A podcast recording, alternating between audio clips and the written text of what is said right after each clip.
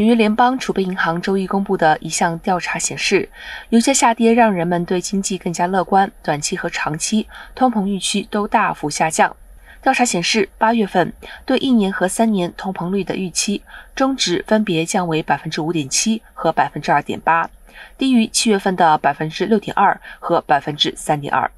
与此同时，汽油价格已从今年六月超过五元的峰值大幅下降。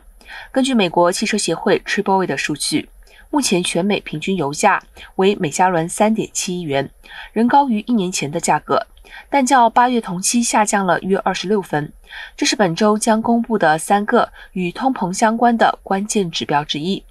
周二将发布消费者价格指数 CPI 报告。周三将发布生产者价格指数 PPI 报告。